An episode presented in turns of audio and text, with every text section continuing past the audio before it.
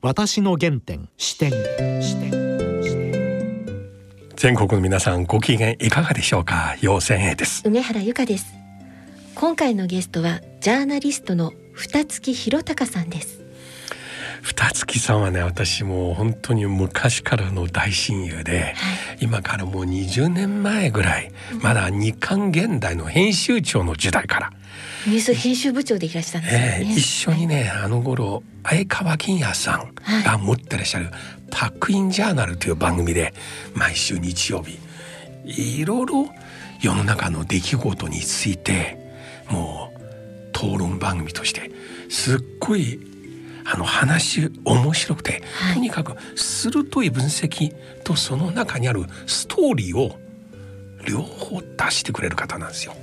テレビのコメンテーターとしてもね、おなじみですけれども、うん、それまさにね取材力というものだなとすごく感じます。はい、今日は二月さんの原点、はい、青少年時代いろいろ思い出を聞きますがまあなぜジャーナリストになったのかというのも聞きたいんですね。はい、それでは私の原点視点進めてまいります。私の原点視点。視点それでは二月さん今日よろしくお願いします。よろしくお願いします。大変ご無沙汰しております。大変ご無沙汰で本当にお変わりなく。あの二月さんはちなみに今年おいくつになられました私は七十になりました。年末で。あのねお世辞ではありません、はい、本当に見えませんよ。いやいやいや今目の前にこれをねあの40代後半のサラリーマンのようなあの最初お会いして 最初お会いした時に日刊現代の編集長された時じゃないですか、はいはい、あの僕大好きなパワフルね。もう特に一面、はいはい、もう、ね、いつも。ええ。ー、あれをもう25年やって今は別のことやって時々日刊現代を買うんですが、うん、よくこんなことを書けるなと まだこの精神。ね。す。ごいですね。ところであの頃僕覚えてますが、はい、二月さんとお会いして、はい、でプロフィールを事前にちょっとウィキペディアなんか見ましたら、はい大学中退でなんか学生、はい、学生運動なんかすごいされましたよね。そうですね。なんか全然そう見ませんでした？なんか穏やかの感じ。いやいやまあね学生の時はねなんかあの神田近辺を棒切れ持って走り回ったり、ね、そうですしてましたけどね。この番組ね、はい、このような経歴持ってらっしゃる政治家、大臣、国会議員、作家の方結構多いですよ。はい、うん。あのまああれは全部正しいとはもちろん言いませんけども。うんあの時代で言うと、うん、あのなんか多感な多感な感性を刺激されるような、うん、おかしいことはおかしいとかですね、はい、そういうような思いはみんなありましたね。もちろん、ね、運動のやり方なんかはもう千差万別で今考えても違うというところあるんですが、うん、やっぱりベトナム戦争はおかしいよねというですね、はい、なんかそういう思いっていうのはちょほど60年代後半から70年にかけて、うん、いろんな高度成長の矛盾みたいなのが、はい、ちょうどこう我々は感じてた。そんな世代でしたね。この番組は私の原点、はい、はい視点と題して、はい、ゲストの方の故郷、はい、青少年時代、はい、もう小さい時どんな子供でしたかなどから聞きます。うん、今日は早速二月さん、はい、お生まれはどちらですか、私はですね鹿児島県出身と言ってるんですが言ってるんですが 本当はね生まれは群馬県前橋なんですよ。で変でしょ？それはなぜかというと、うん、あの両親とも鹿児島です。はい、で私も鹿児島は4年間住みました。うん、でも僕らの世代っていうのは転勤が多いことも転勤族ということ、はい、うちの父親がやっぱ転勤が多くてですね、はいずっと転勤をして歩くんですね。お仕事は？あの紙の会社でねもう今は別の会社になった十条製紙っていう紙の会、うん、今日本製紙になったんですが、うん、そこの山林部という原材料の木をずっとこう切っていくわけですよ。だからずっと群馬県の前橋からスタートをして長野で3か所岐阜の伏木鳥取島根宮崎鹿児島、熊本福岡屋久島というですねこの順番よく今覚えてちゃいますね覚えてますだからその間に、えー小学校2回中学校3回高校2回変わるんですよ。うん。ずーっと転校生なんですね。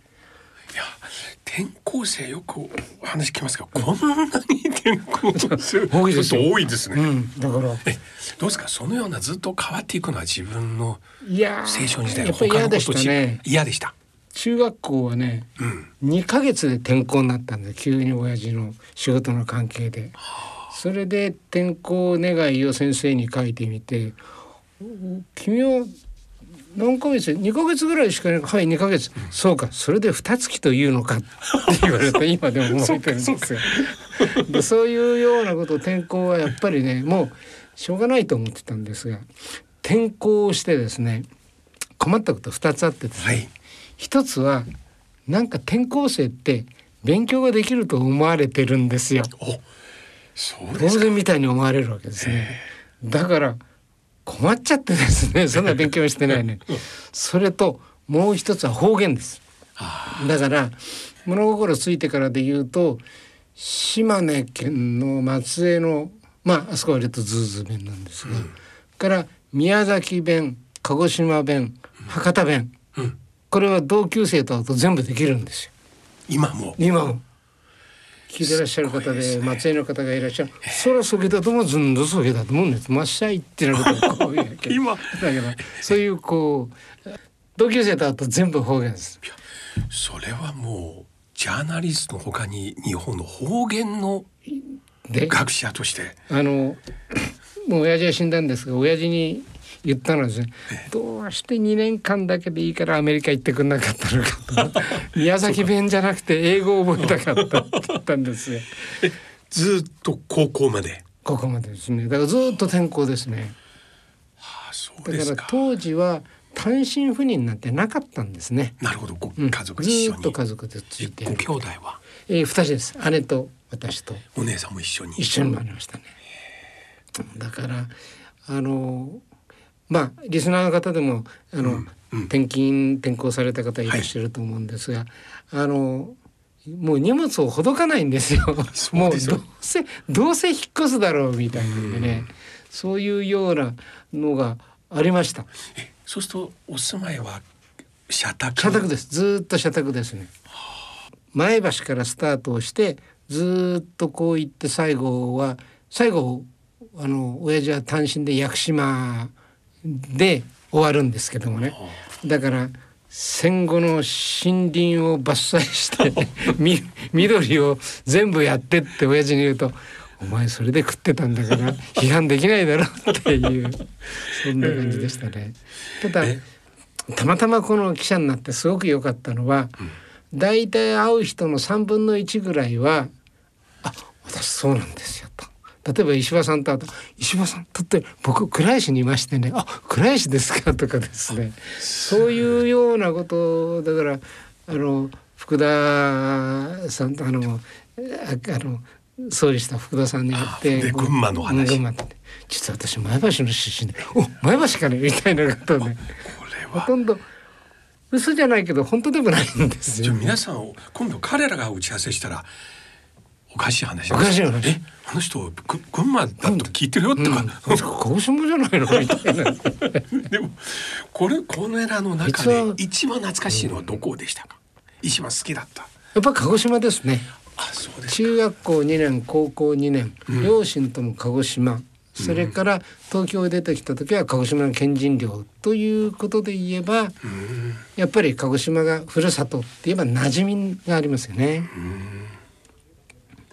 で小学校の時どんな子供でしたか？学生運動のすでにいやまだ全然違いますね。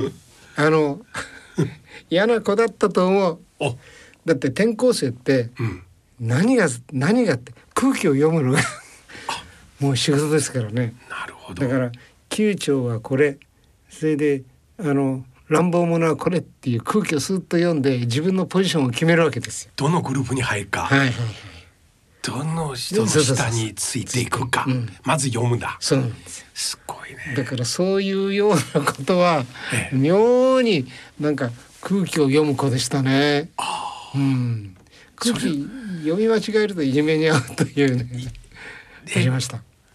いじめとかありましたか？当時はそんないじめはなかったですけどもね、やっぱ中学校ぐらいになってあのしまったこれ対立する方に入っとけばよかったみたいなですね。うん。自民党の派閥みたいですね。違う弱小派閥弱小派閥。いかん弱小派閥入っちゃったみたいなね。たなるほど、派閥の力学かなり小さい時から。そうですね。空気身をもって。身をもってっていうね。なるほど。そういう子でしたね。でサークルとかはい。クラブ活動とかは、うーんとね私ものすごく背がちっちゃくてえ。中学校の3年の時に1学年で前から2番目だったんですね。で実は一番チビだったんですがあの突然伸びうん、あの前から2番目って言うんですが本当は僕よりあのあの背が低いんだけど気の弱いやつが「お前が前行け」っつって僕が2番目っていうようにしてその時はちっちゃいから卓球部でしたよね。でところがね高校に入ってぐんぐん伸びるんですよ。い1年で10センチぐらい伸びてからぐんぐんぐんぐん伸びて今171センチなんですが、卒業の時148センチでしたから。で伸びてだんだんなんか卓球もうなんか嫌だなと思って今度はサッカー部行くみたいなね。あの時代卓球流行ってたよね日本。入ってましたよ。入ってましたうん、私も中国にいながら60年代日本の卓球選手の名前まですっごいもう、はいはいはいはい。あの木村。沖村。ええ。はい。だからあの頃は卓球レポートというですねのがあってそれで卓球のこう打ち方なんかをねええ。その卓球部で一冊。あとペン型。ペンだから当時はペングリップそうですよね。はいで今のこうシェイクハンドじゃなくて。そうなんですよ。そうなんですあれ、ようさん卓球した。あ、中国だもんね。えもう27回か28回から世界大会からはい。日中の対決多くなりましたね、はいはいはい。でも当時中国でラジオで中継聞きましたよ。ラジオで。1965年。うん。ユーゴスラビアで第28回卓球大覚えてる。会ラジオで中継聞きましたね。ラジオの中継はねある意味では映像を見るよりもうん。すごいですよね、あそれ日本人選手の名前全部覚えましたよ、あ。はあ。しかし私ラジオで卓球の中継って聞いたことがないんですが、やっぱりこうイメージ浮かぶんですかイメージが。すごいですよ。ほ一板つまりパッと、はい。こうやって、うん。あの一発ね、う。はい。スマッシュ。スマッシュ、はい。い中国で一板と書く一はい。番、おう。二番三番、あ麻雀じゃないよ、うん。これ。ね。こうラリーラリー。が続いて。で、日本の女子選手の名前ね。確か新人シャンツ。深津直子、はい。深津直子は今また。あ俺全国10億人がもう息止めて。あそう。ええ当時中国まだオリンピックはい。復帰してないからない初めての世界大会はうん卓球からですね、はあ。もうでその後ピンポン外交ピンポン外交ですね。名古屋ではいはいはい。いや懐かしい。あったあったあったあった。え1972年まだピンポン外交の頃は学生でした。あ1972年の4月、うんそうですよ。あ名古屋ですよね名古屋です。うんあれは冷戦が実はそこから冷戦が崩れ始めましたねね。そうなんですよ。うん共産圏の中国とそこのアメリカが手を組んで。そうそうそう。で今度田中角栄がそれついていくついていくっていうね。なんかバス乗り遅れるなとかなんか流行った言葉ありましたねだから角栄さんが決死の覚悟で行くんですよね。国内の反中国派の人に殺されてもいいっていうふうに。青蘭会とかね青蘭会とかね。あれ角栄すごいねうん、台湾派になってそうそう青蘭会ってね面白い人ばっかりいたんですが青蘭会は日中国交回復を断固許さないっつってうん。あの欠板症欠板書こうえ血でこう印鑑を押すというねえなんだこの人たちはと思いましたけどね。でこの話は僕全部中国で読んだんですよ。当時、ええ。1972年中学校3年生のそう私たちが。そうか。うん。私は大学でしたね。三角大福。福ええ。これ、はい。中国でもう覚えちゃったよ。漢字5文字で。あそうなんですか。えー、三角大福中って中曽根が今度入ってるんですよね。あれはねなんかこう正解語呂合わせってうまいですよね。ねお前、うん。あの時代面白いわね。面白かった。今より全然、全然今はねなんかこうあののっぺらなんですよ。当時のやっぱり賀来さんが出てくる福田さんが頑張る大平が出てくるというですねこうわーっとこうなって、それで佐藤栄作さんが踏ん張って誰に渡すかみたいなところからこう、自民党の総裁選の中にねこう金が飛び交う、公職選挙法じゃないから全然お金は飛び交っていいみたいなね。そうですね。全然もう。あのなんか天秤のマージレベルじゃないですよ。ないです。本当に現金でしたからね。であの日課サントリーって、日課ってどういうことかっていうと、はい。二つの派閥からもらうのを日課って言うんあですよ。二股？うん。そうですか。サントリーって三つからもらうわけ。で全部からもらうのオールドパーツ。それはすごいなこれ。だからもうどんどんどんどんそうやって「うん。いや入れますよあんたに」って言いながら、どんどんお金をまくわけですよ。最終的にそういうので勝つのは田中角栄さんなんですけどね。金権政治で勝っていくわけなんですが、その金権で彼は失脚するというですね面白かったその頃ね。この間 NHK の BS スペシャル番組で、はい。読売の渡辺鍋常さんのドキュメンタリー面白かったね。見ましたね、うんうん。あの時代、はい。政治家にあんなに近い記者、はい。全然距離置いてないね、はい政治家のブレンですよ。そうなんそんなことやっていいんですか？と思うぐらい、大野万博さんのほとんど秘書というかアドバイザーなんですね。ええだからこれは本当かどうか渡辺恒夫さんらしい話なんですが、組閣名簿の時に当時渡辺恒夫さんは中曽根さんとすごく仲良くて、そうです。それで中曽根をなんとか閣僚に入れたいと思ってで閣僚名簿が総理大臣しかないわけですね。で総理大臣室に行ってそれでうっと見たら中曽根がないっつってよしじゃあ一番下に加えておこうっつってビーッと棒線引いて中曽根康弘って書いていったら中曽根さんが科学技術省長官になったっていうの。だから田辺鶴夫ってすごい人でね。NHK の番組の中でも、日韓交渉はい日本側の代表団のメンバー、はい鍋常が作ったんですよ。どの大臣が行く誰が行く彼自身も一緒に行くでまああそこのインタビュー出てこなかったんですが鍋常さんがすごいのはもういっぱい自民党中枢にいるからいっぱいスクープを持ってるわけですよ。ところがそのスクープを独り占めはしないでええ「はい朝日これあるよ」はい、毎日の記者にこれあるよ」っつってはい。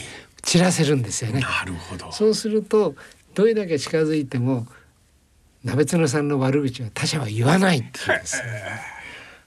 こう言いながら鍋爪さんまだ健在です。それすごいね。すごいですね。大昔の話っていう気がしますけど、うんうん。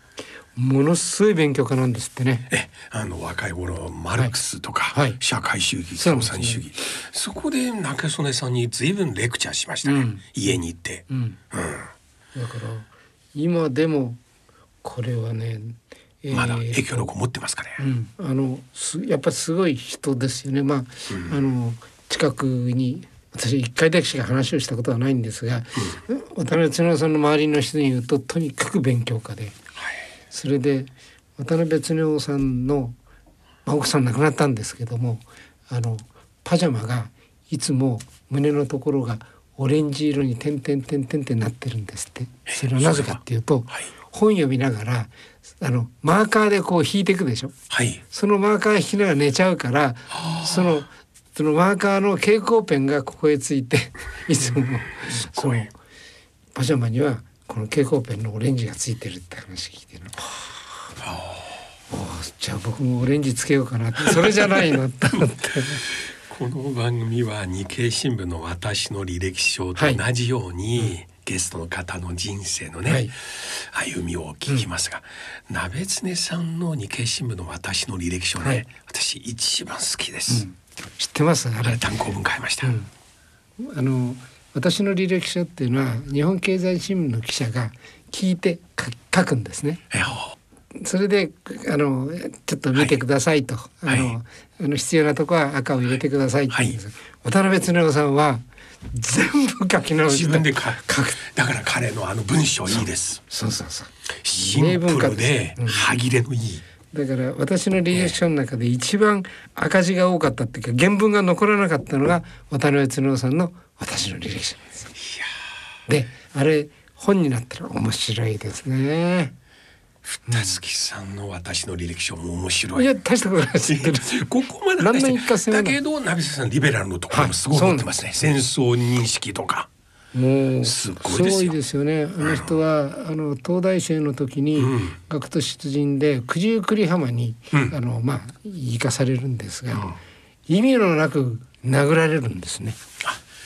あの共産党の方のね、ん。活動部屋に行って、うん。直接お会いして、はい。それで殴られいてやそれで戦後渡辺恒夫さんは確か靖国神社に行かないってそうで決めてるっていうね。2000年の小泉政権の時、そうそうそうそう。ああもう文藝春秋に、うん。ね。そうなんです。だからそういう意味ではあのなんか右翼だ高派だかっていうとそうじゃなくてやっぱずっと戦前戦中戦後をこう過ごした一本気のある人なんですよね。でこう話したら二月さんはどちらかというとずっとなんか学生時代から造反有利、なんか反骨精神持って戦った感じですよね。はい。あれその学生運動への参加は高校時代から関心持ってたんですか？ありました。僕は高校は福岡だったんですが、ちょうど1967年原子力潜水艦のエンタープライズっていうのが佐世保に来て、はい。はい。それをそれを阻止するということで当時福岡に東京の学生さんがいっぱい来たんですよ。おう。1月の成人式のはい。時だったかな。それでいっぱい来てそれをその集まりが九州大学に集まってうん。高校生ばっかですよね。かっこいいって思っちゃうわけね。お兄さんたち。おじいさんたちすごい東京から来た学生さんがみたいに、それでそれで佐世保にその私は学校をサボって当時からオートバイ乗ってたもんですから後ろに同級生を乗っけて佐世保で見に行ったわけですよ。はあそしたら学生さんたちがこうわーってやってるわけね。でへえこうやってえこういうふうにして異議申し立てしていいんだみたいなのをこう感じてですねでまあこうしたり引いたりしてこうわーっとこうやってる途中に向こうからまあ逃げて走ってくる人がいるんですが、うん。高校の先生だったの？俺小学校の。で「あれ？先生何やってんの?」とか言って「二月お前何やってんだ？よ見に来た」って。先生はデモに来たって。じゃあこれは内緒でね。というぐらいねは当時の学校の先生なんかもそこへ参加したりしてて。それであこういうなんか世の中に意義ありということはちゃんと、まあ、当時はそんな過激まあもちろん石を投げたりするのあったんでデモで作られ込んだりみたいなのがあって、あ異議申し立てでいいんだっていうようなことを思って、でまあ東京へ出てきて、うん。まあ当時ははっとこう全国でそういう学園でそういう運動があって。東京の大学に入られたのはいつ頃ですか、1969年です。69年のま4月。さにこれ学生運動がすごいんですよね。年ですね。はい。あのフランスの5月革命とか、そうですね。1968年その前にあって、うん。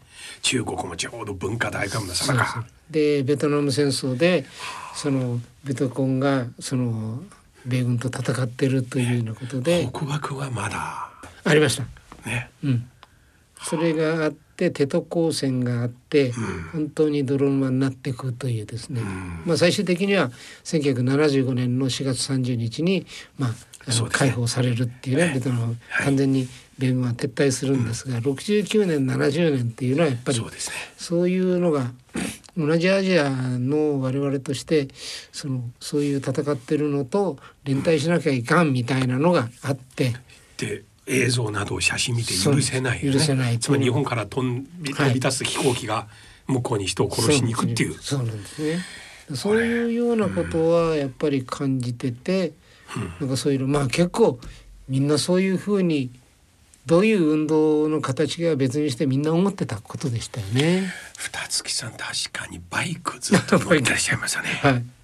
もう前回お会いした時も、はい今もまだまだ乗ってます。で結構大きい。大きいの乗ってます。え何 cc ですか？千二百大きいですね。大きいですけどもでね。高校時代からまあ失礼けど暴走族ではありませんから。暴走族いやそれに近い。あのいわゆる暴走族ではないですよね。まあとにかくオートバイが好きパワフル。な感じ。うん、オートバイが好きだって今でも好きです。あ70年代でバイク、うん学生運動うん。フォークソングなんか全体ねはい、一つのシーンですいわゆるねあの湘南走る暴走族とは違って僕らやっぱり純粋にオートバイが好きだ鹿児島のこのバイクいや私はね福岡から福ですね。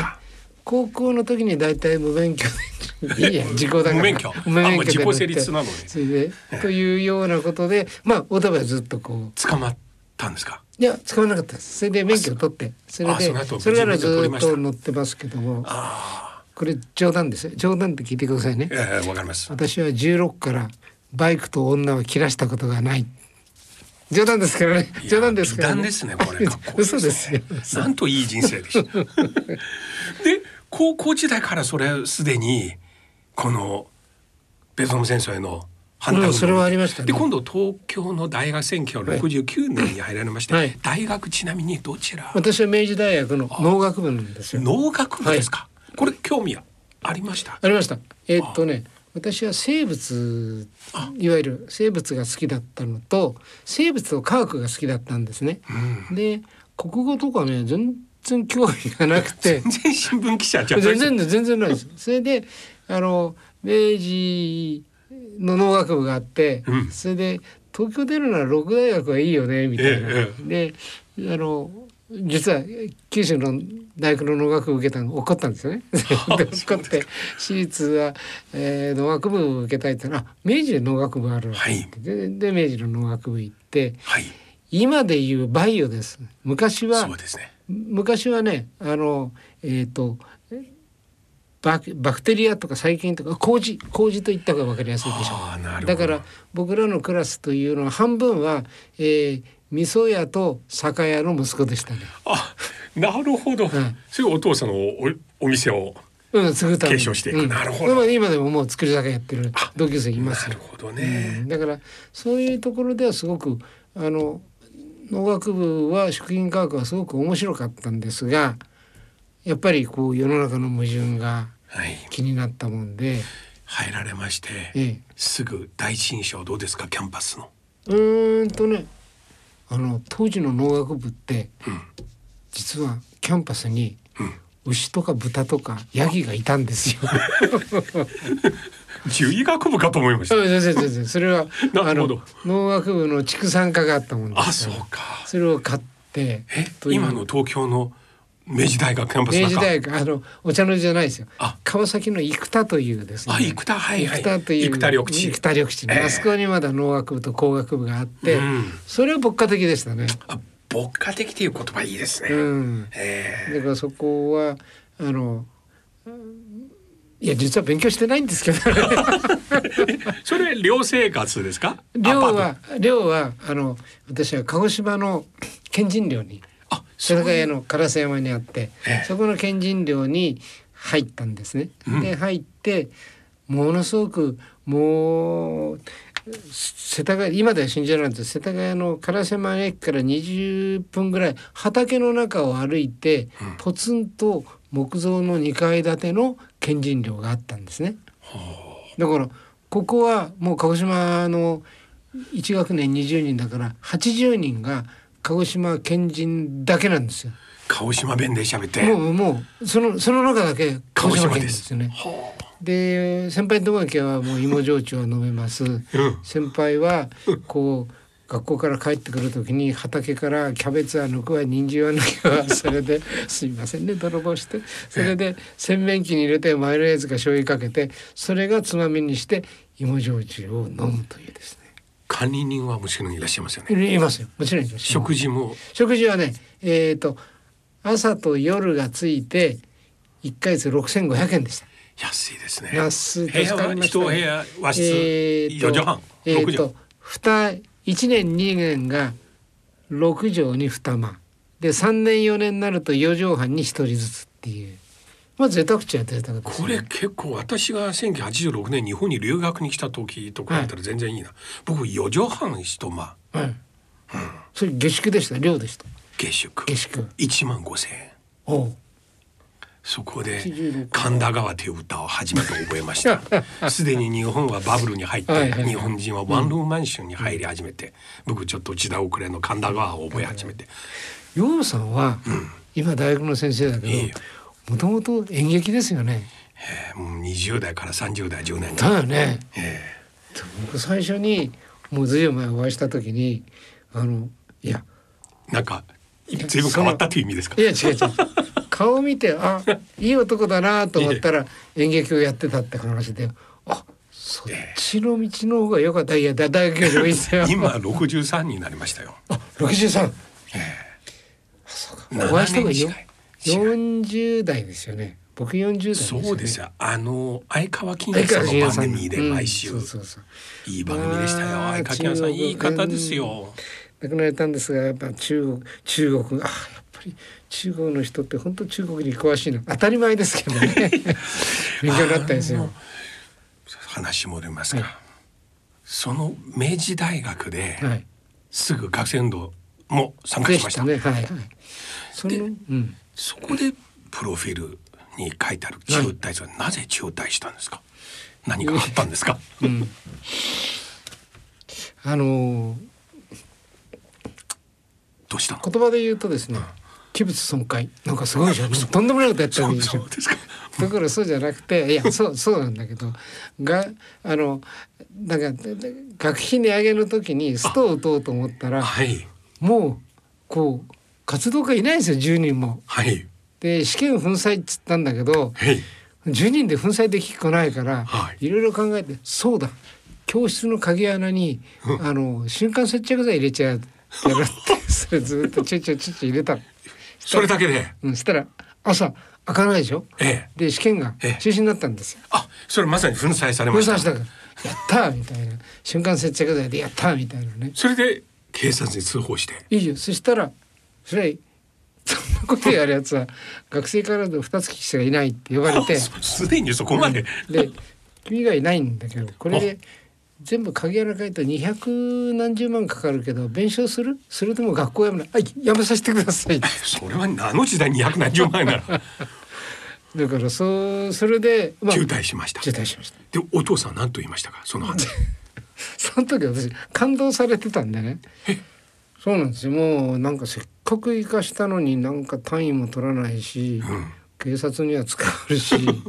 で「お前はもううちの子じゃない。感動だ」っつって「もういい」って俺もあんた親父だと思わないというねは親と子の感動のドラマがあったんですあね。でそこからお仕事。そうなんですよ。それがね、あのいろんなあまりねこう就職をしてネクタイをしてみたいなもう価値観ないですからね。うんそうすると何でもやってたんですよ。だからなんかたまたま飲み屋で声かけられたその暴力団の人にうん「お前縁日でひよこ売らんか?」みたいな「あいやいや売りますよ売りますよ」っつってで縁日でひよこを売ったりとかでいい金になりましたよ。だからひよこを売って当時ねひよことかいろんな吹き矢とか売るんですけどね当時71年ぐらいの時に東京都庁の初任給が8万円ちょっと切るぐらいだったんですが、はい。えーひよこを売って1日8万円の一日8 8万円の儲けになりました。それはすごすぎる。もう一生やろうかなと思って。通りですね。うん。まあそれもねあんまりこうなんかだんだんだんだんはまっていくようなの嫌だなと思ってそれでその後はトラックの運転手しましたね。もうしました、うん、面白かったです。二月さん時間の関係で今日ははいはい私さらにお聞きするのはこの辺りでやめます、はい。もうすでに今内容がね、えあんまりにも豊富で面白すえぎますいやいやいやいやなんか全然あのテーマにそぐわないですね。近いうちに今度はい。大学から出てね除名処分されまして、はいで今度ひよこ売って1日8万円を稼いだ後、トラック運転手やってその次はにから始めましょう。わかりました。はい。まあゆっくり1年1年はい。なぜかというと1960年代は、うん日本の政治史にとっても世界史にとっても、すっごい出来事の多い。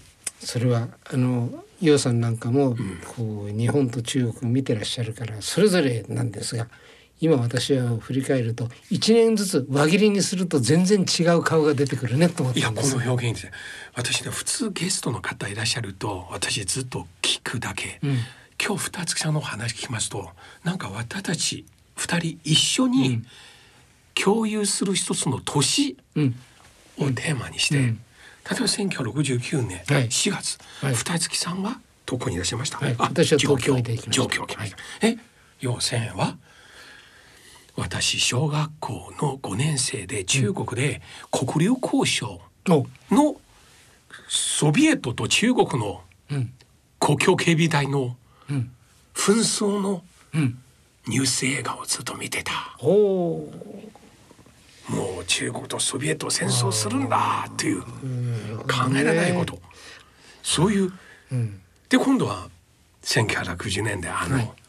中国第一回目の核事件、はい。あとアメリカのキング牧師の暗殺、はい。つながりますね。それぞれ我々違うところで、うん。ねあの時あなたはお互いに、あいいですね。こう一年ごと輪切りするとこっちから見るとこうだしこっちからこうだしっていうね。この前作家の江上さんがはい。いらっしゃいまして、はい。もうあの時代は実は田舎で北京放送を聞いてたよって、うん。兵庫の田舎の方で。そう。そう。いやもう放送。僕はね江上さんと仲良くさせてもらってて。いや面白いですね江上さん面白い話面白いですよ。うんもう我々の年齢でこんな昔話ばっかりです 情けないけどでもいいんです。この番組ではこういうはい。思い出を皆さん一緒に共有はい。すればはい、長くなりましてすみませんはいのですが、また次回はい。お願いします。ありがとうございます。よろしくお願いします。私の原点視点視点視点。いやー二月さんやはり面白いですね面白かったですね。経歴自身が大変ユニークですけれども、それよりこの話し方、あのストーリー場面細かいところへの記憶、この鍋常さんの話も、ご自身の明治大学のねはい。学生時代の話。本当にこれ二月さんのこれらの話二月さんはこれらの話ですね。東京新聞で「私の東京物語」はい。という連載でされてらっしゃるんですけどもこの番組でラジオの良さを生かしながらもっといっぱい聞きたいですね。近いうちにもう一回お願いしたいんです。はい。原点まだジャーナリストになる前のところまでしかお伺いしてないので。そうです。今日は大学中退で大型トラックの運転手になりましたと。はい。今度はそこからです。はいだっていまだに70歳なんですけれども 1200cc のバイクを乗ってらっしゃいますね。なんとかっこいい、あとバックフェチだというふうにおっしゃってました。はい、こういう生き方。はい。このようなねはい。時代を生き抜けてきた方。が持ってるパワーをね。はい。それではそろそろお時間です。お相手は陽線へと。梅原由香でした